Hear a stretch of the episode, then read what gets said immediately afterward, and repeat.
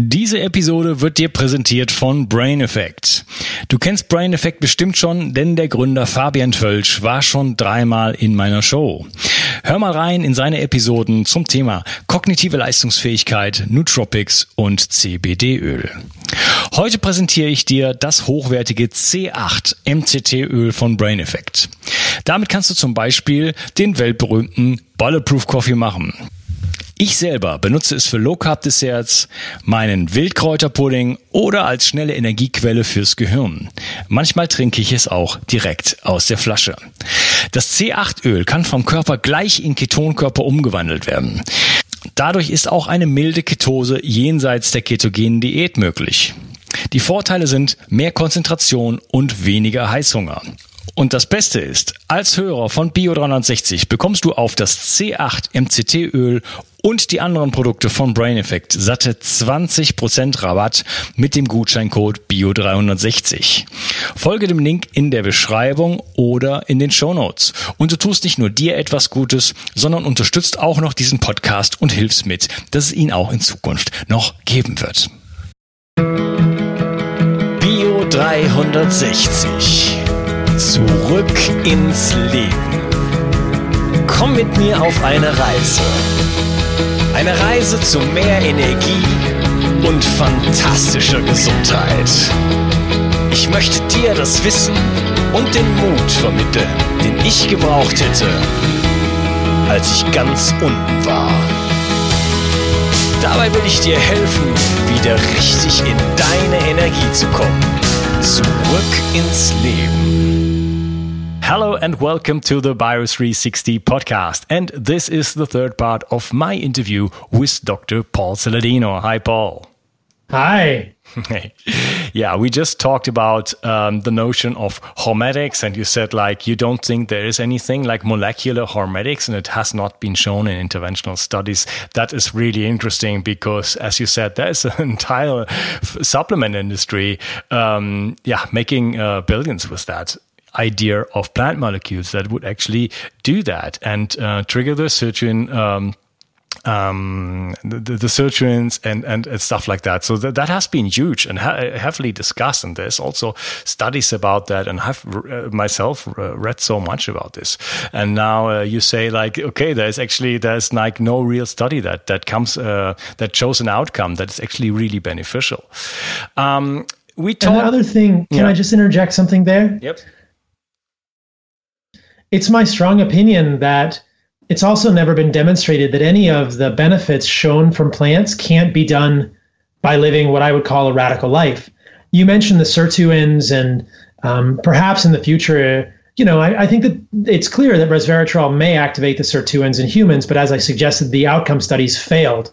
But we can also activate the sirtuin family of genes with fasting and ketosis. So none of these mechanisms are unique to plants.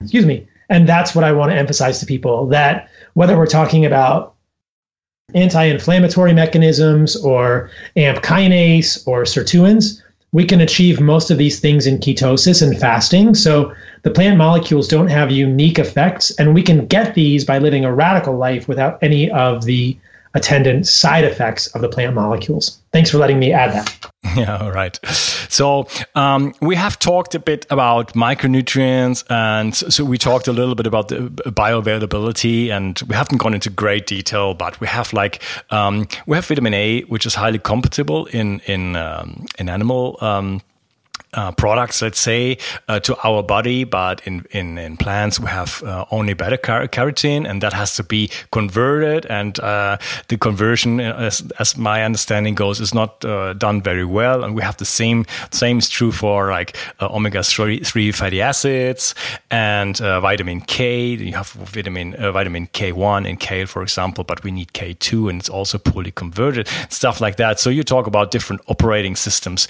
but that's all. Um, kind of a discussion about um, yeah uh, vitamins, minerals, molecules. Uh, uh, some people would argue that it's actually biophotons that we eat. We're going to eat fresh plants, and the water and the light that is actually stored through photosynthesis in the, in those plants, like like our famous. Um, um, ah, what's his name, Mr. Popp, Professor Popp. I've just forgot his first name. He he uh, he worked for for decades on that, and he had a machine, and he could actually measure the biophotons of plants and stuff like that. And he only he only uh, kind of divided food into like uh, photon carriers. You know, like how how many photons is actually are actually carried by a, by a plant. So uh, people would argue that uh, we eat light through flesh plants, and that a dead animal, especially if it's kind of like sitting there for a couple of weeks is actually indeed a dead food. I mean, at this point, we're we're tiptoeing into the realm of metaphysics and pseudoscience, in my opinion. Uh, I think that uh, you know we can go in the sun if you want to get photons. Just go in the sun. Um, plants are not fresh either. Uh, there are so many problems with that argument for me. Uh, you know, if people are imagining that the plants they are eating are fresh, that's not true. Um, and I've never seen any evidence to really suggest that this theory is scientifically sound. Um, I think that it. I think that we should just say it sounds a lot like pseudoscience to me. If that were really the case, then these vegans would be superhuman and thriving, and we just don't see that. I mean, the proof is in the pudding, and uh, show me the last time you saw a vegan who was thriving and actually looked like they could lift a weight or reproduce or you know climb a mountain or do anything strenuous who wasn't taking supplements or who wasn't taking steroids. You know it's just the proof is in the pudding. And i think that there's not a whole lot of evidence that the biophoton theory is actually it's an intriguing idea but it's just not that it's just not that true. Okay. There's i mean there's obviously a ton of vegans worldwide that kind of i mean uh, they win uh, ultra marathons and stuff like that. You have been mm, in a mm, podcast not together, a ton. together with rich roll for example.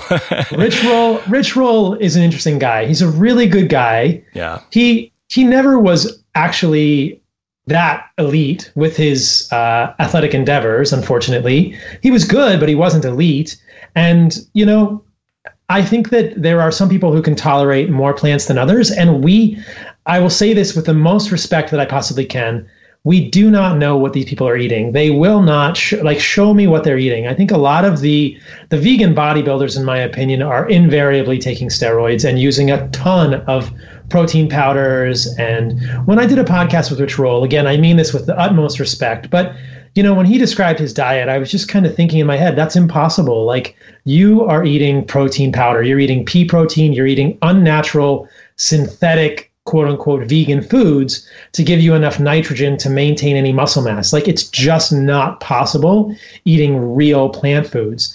I think that so many of these vegans who are saying they're so amazing are are either taking supplements or protein powders or frankly just not being truthful about their consumption of foods. And again, that's just my supposition. I think it's um, it's it's I don't mean that to be an underhanded low blow to any of these people, but I think that there's they're misleading people in a dangerous fashion. Yeah, I live in an area um, in France which um, well there used to be like a hippie invasion in the '60s, and thus the it's it's it's countryside, and there's a ton of people living here, and uh, there's a lot of spirituality going on, and there is a ton of vegetarians and vegans. And as I when I came here, I was like pretty sick with chronic fatigue syndrome, and I went from from from omnivore to um, to vegetarian and vegan, raw vegan, even tried frugivore, and followed all uh, the leading figures in that in that in that realm, and then kind of yeah. Um, learned a lot more and uh, about biohacking stuff, and then went to into like a more like ketogenic diet, and then uh, yeah, my, got my health back finally,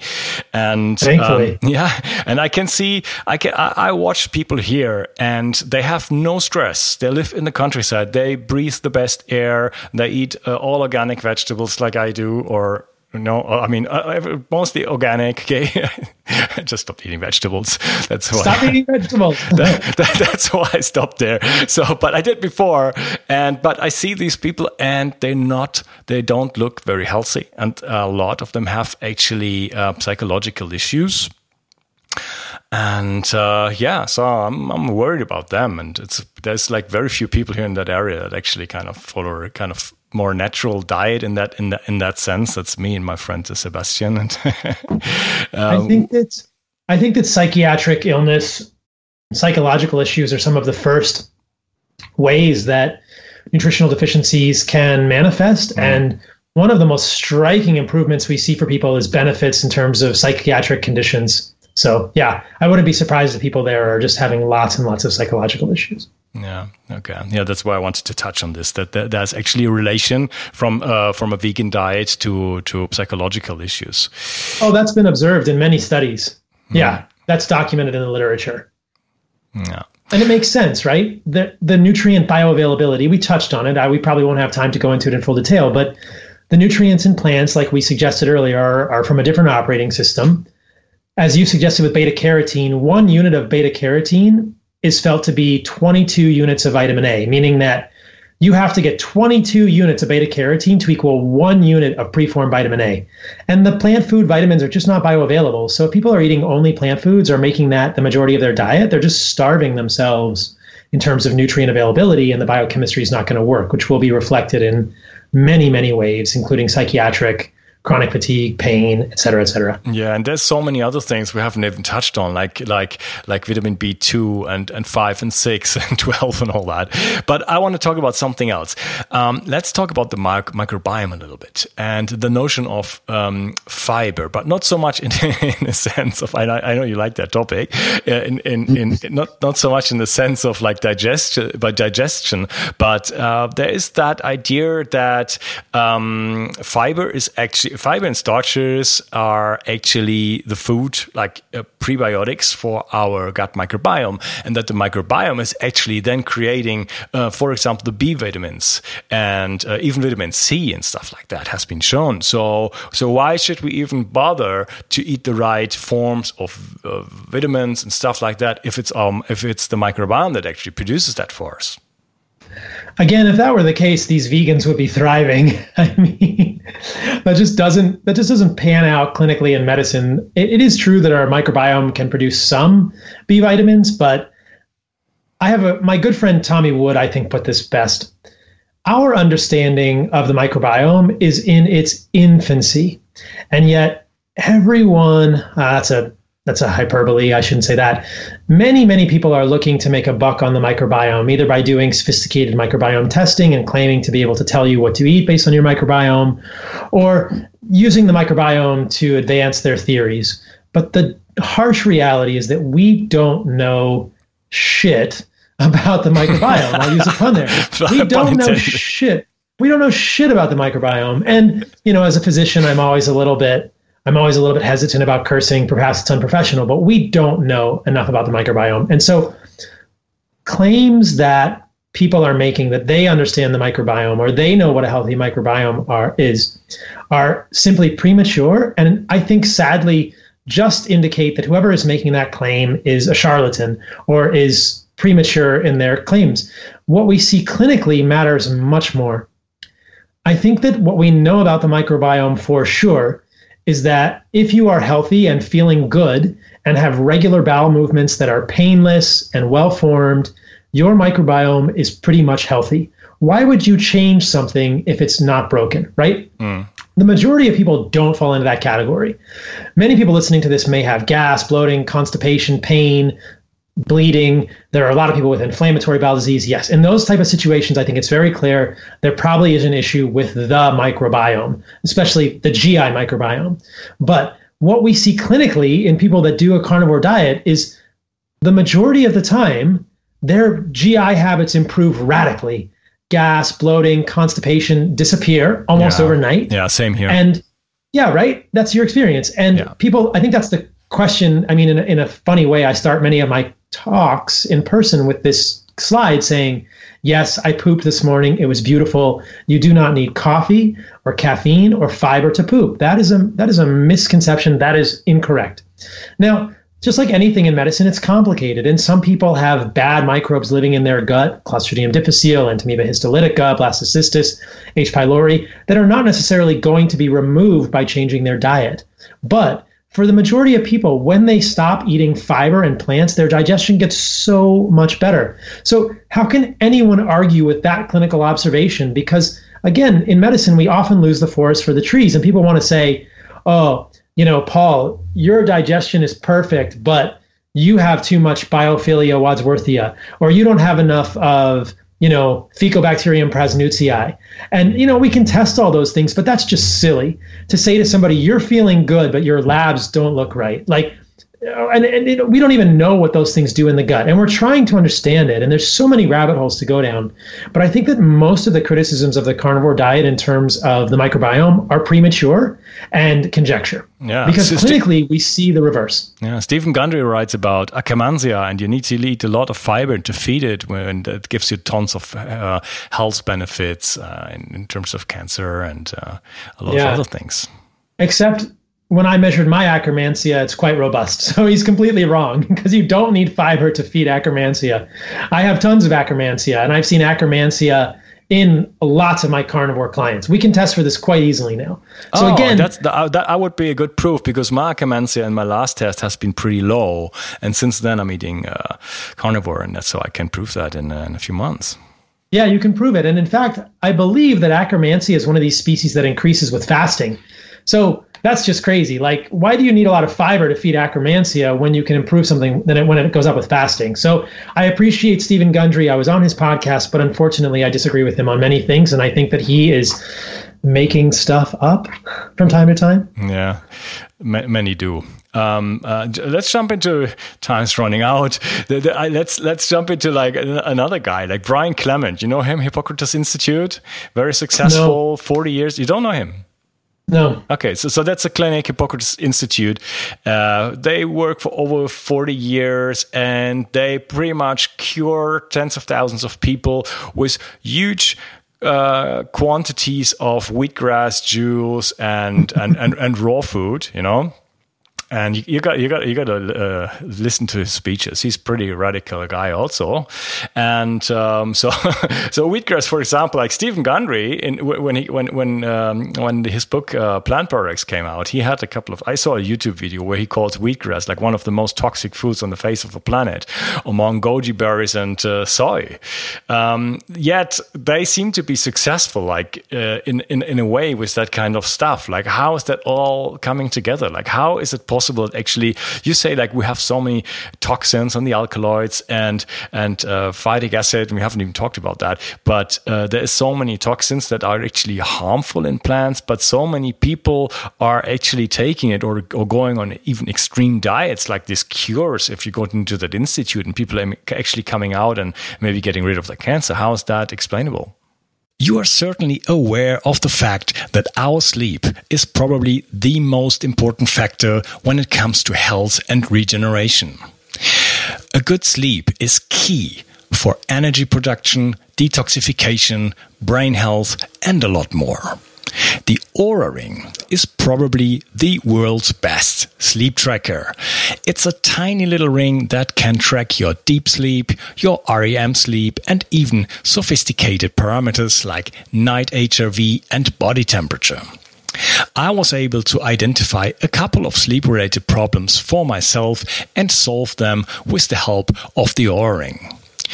The ring comes with a built-in airplane mode and does not emit any visible light during the night like some popular wristbands or smartwatches do.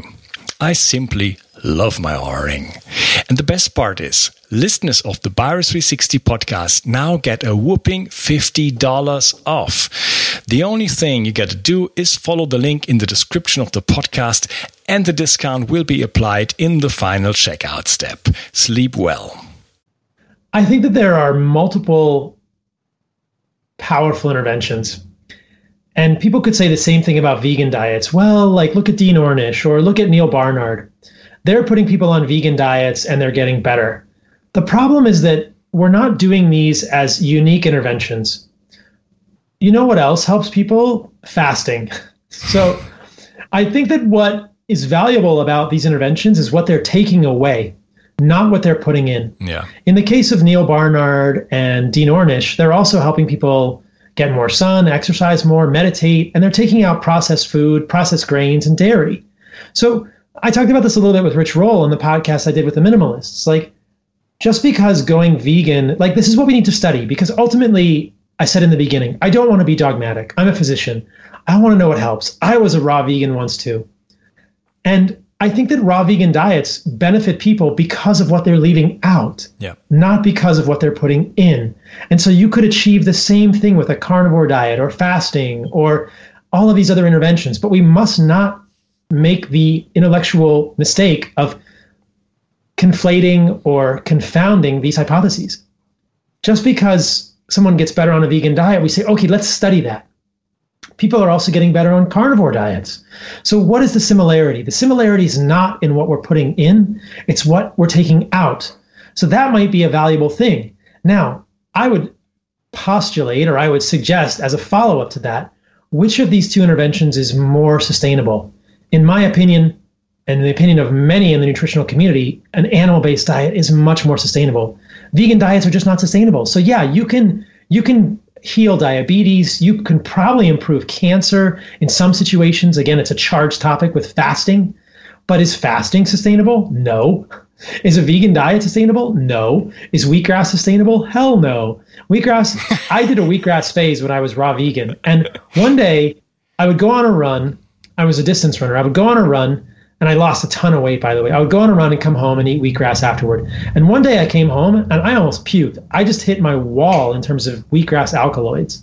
And I thought, what the hell? Like, and I, I probably could never eat wheatgrass again. In my, like, you couldn't pay me enough money to eat wheatgrass. I suppose everyone's got a price. If somebody wanted to pay me millions and millions, I would do a shot of wheatgrass. But I don't, I don't want to go near wheatgrass. And I think that it's not in what they're putting in; it's in what they're taking out. And then they're claiming it's what we're putting in. It's what we're putting in. And I'm saying it's what they're it's what you're taking out. And that's also what's valuable about, a carnivore diet. And in my opinion, the difference with a carnivore diet is that what you're putting in is the most nutrient dense, nutrient rich, nutrient bioavailable food on the planet. And as I'm as we talked about a little bit, we need to undo all the myths that have been promulgated about how meat is, is bad for you because it's actually the best thing ever. Yeah, and when you go on to uh, to to other diets, you almost always have some to, uh, some sort of success because uh, what you said like you leave something out, things out but you also do usually other intervention. It comes with a, like exactly. like, a, like a shift in consciousness. You know you want to be more healthy. You start to walk more go more into the sun and do more exercise and stuff like that. So you always have some sort of of uh, of success with any diet you know? You could go on a potato diet and then you won't have you won't have a ton of uh, lectins and and and, and um, plant toxins and you won't you won't have dairy and you won't have whatever, you know. So you will, you will improve your diet at least on on on in the short term, you know. Yes, but is a potato diet sustainable? No. And so that is the that is the ultimate arbiter. That question: Is your diet sustainable? People would say, no, a carnivore diet's not sustainable, and that's why I'm here because it is, and it's what our ancestors have been doing, and that's what we talk about. A carnivore diet is incredibly nutritious. It's totally sustainable. Vegan diets, potato diets, Twinkie diets, no way. Fasting, yeah. no. Yeah, I want to come shortly, like to to any like if you see any kind of value in molecules other than that those we find in in plants. For example, what about medic- medicinal mushrooms? I'm a big fan of like guys like Paul Stamets, and it has been shown there's so many interesting compounds, uh, polysaccharides, uh, beta-glucan, triterpenes, and stuff like that uh, in the medicinal mushrooms, and we use them for so many things, and they they uh, raise uh, brain-derived neurotrophic factor and stuff like that. Like, is there any? Can you see any value in this? Uh, I mean, I know obviously mushrooms are not plants, but what do you think about them?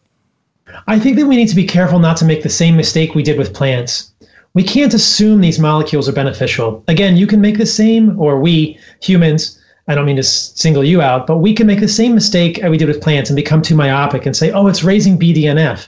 Well, yeah, so does exercise. You know, like we don't need mushrooms to raise BDNF in the brain. And have we done enough research to really show that these polysaccharides or beta glucans or other molecules don't have other side effects in the human body? I suspect we will find that they do. I suspect they'll find that we do because again, they're a different operating system than humans as well. And people might be saying animals are a different operating system, to which I would say no. Animals and humans are the same operating system. Our biochemistry looks essentially exactly the same, and that's the difference. Even though a cow looks different than you and I, the biochemistry is 99.99 the same. The biochemistry of a mushroom, very different. So we just need to be sure that we don't make the same mistake we did with plants and assume these molecules are good for us and try and get shortcuts why do we need mushrooms? Like, I think that eating an animal based diet, this is at least my premise, we can be pretty damn good. You can live an amazing life. And if I'm open to the possibility these could make us even better, and I think that in medicinal ways there is potential use. Look, there are some mushroom derived molecules like psilocybin that I think can be helpful for people in psychiatric settings. My formal training was in psychiatry in the United States, and I think that psilocybin is a fascinating molecule. I also think that psilocybin has side effects and I think that it should be used very carefully. MDMA is a synthetic molecule. I think it's going to benefit us from a psychiatric perspective. It doesn't correct the underlying root cause all the time if the root cause is brain inflammation. But in the setting of psychedelic assisted psychotherapy, I think these molecules can be very beneficial in small doses to help therapists work with patients who have trauma. So I do see benefits to molecules.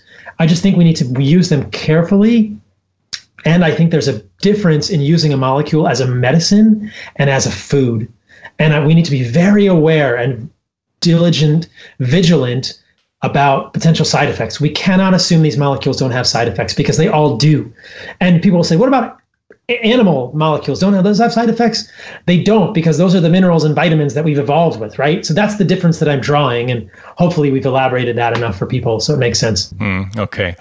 Um, so do you think like eating high in the food chain is still possible today in our toxic environment? Or you know if if if, if we're eating uh, um, big animals, you know, uh, uh, isn't there an accumulation of, of toxins that's like way too high? That would be one of the arguments that we say that plants have uh, less environmental toxins than animals because they accumulate them. It's going to be very variable in terms of where you're getting your animal from, and I think that it's not been demonstrated either. There's a great great article on the Weston A. Price website about dioxins. Mostly when people are making this argument, they're talking about dioxins and persistent organic pollutants. And I did an article on my website, again, it's carnivoremd.com, where I talk about grass fed versus grain fed meat and I illustrated the differences. I think the main difference between grass fed and grain fed meat is in the toxin accumulation. And I don't think we want to be eating grain fed meat because the grains are going to have more glyphosate, they're going to have more atrazine, they're going to have more mold toxins. But look, we have polluted the environment and I don't think we should be eating big fish, but there's toxins everywhere, you know, and if people believe that they're eating plants and they're not they're avoiding toxins, they're deluded because the glyphosate is being sprayed and it's drifting and the plants are not nutritious anymore because the monocropping of the soil. So sadly, we have polluted almost everything as humans. And I don't think arguments regarding bioaccumulation of persistent organic pollutants hold up to scrutiny when we actually look at the amount that's in food and when we compare the amount of persistent organic pollutants that are in grass versus grain fed meat. So I think that's an argument to eat cleaner meat from a source that you know. Where are the toxins coming from in that farmer that you know who's just up the road?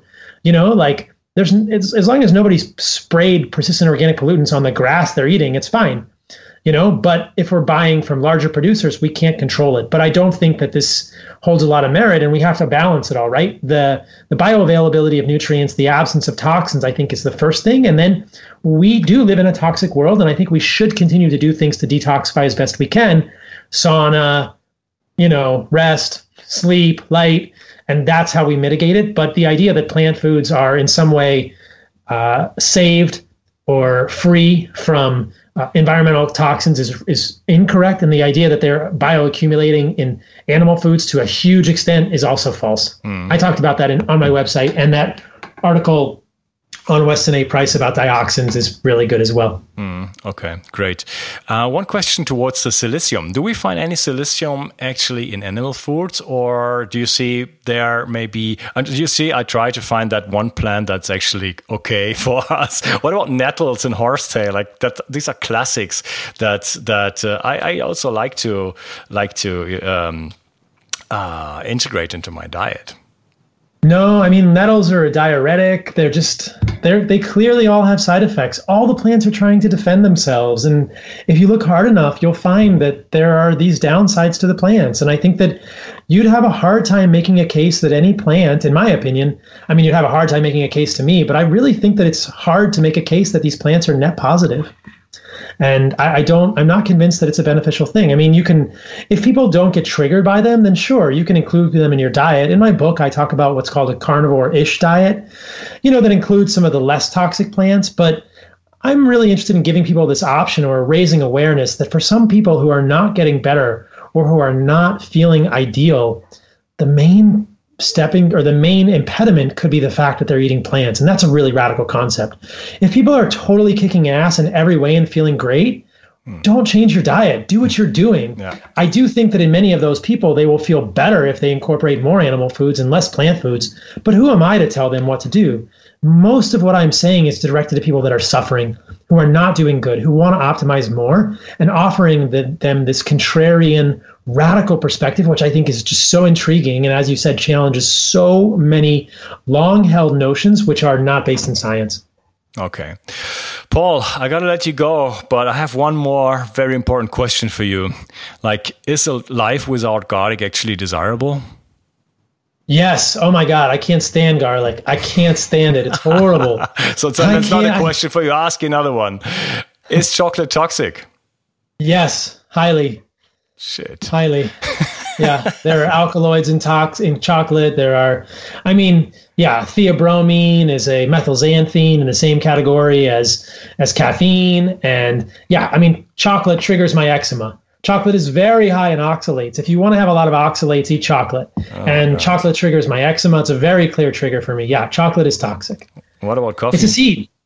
Yep, coffee's absolutely toxic. Tox- coffee's a roasted burned seed, acrylamide, plant toxins, mold toxins, phytoalexins, caffeine, and even the even the polyphenolic compounds in coffee have been shown to break DNA.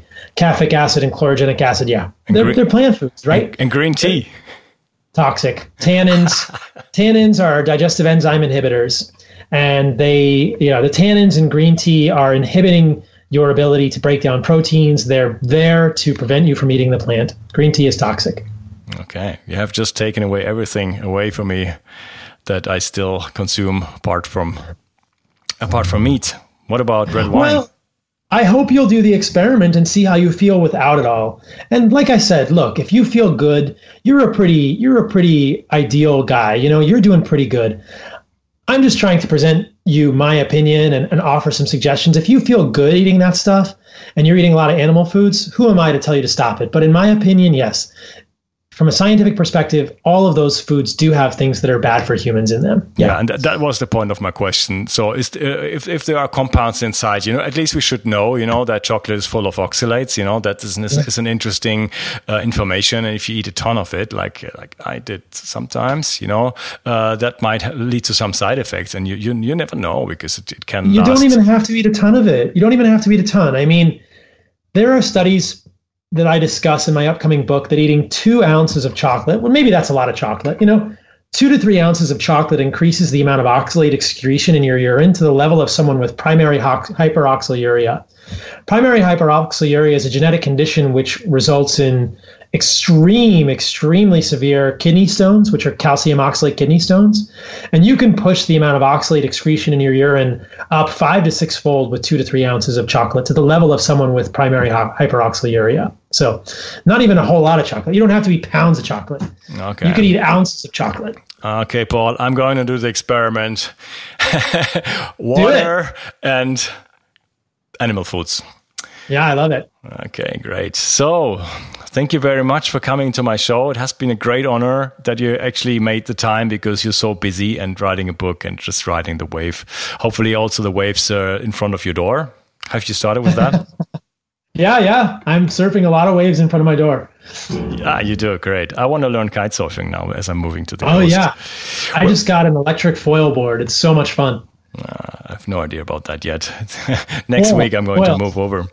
Great. Yeah. Where can we find you, Paul?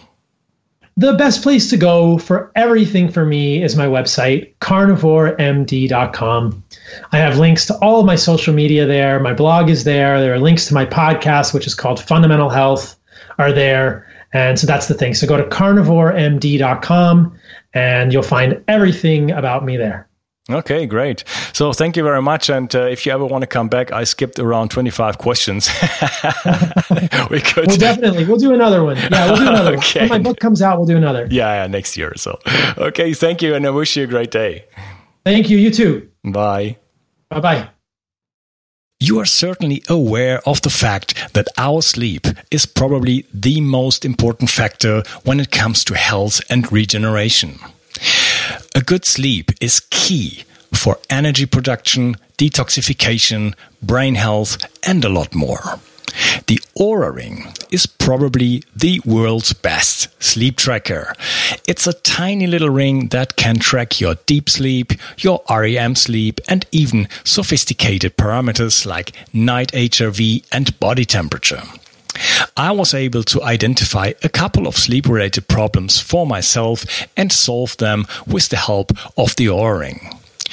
The ring comes with a built-in airplane mode and does not emit any visible light during the night like some popular wristbands or smartwatches do. I simply love my Oura Ring. And the best part is, listeners of the Virus 360 podcast now get a whooping $50 off. The only thing you got to do is follow the link in the description of the podcast, and the discount will be applied in the final checkout step. Sleep well. Thank you.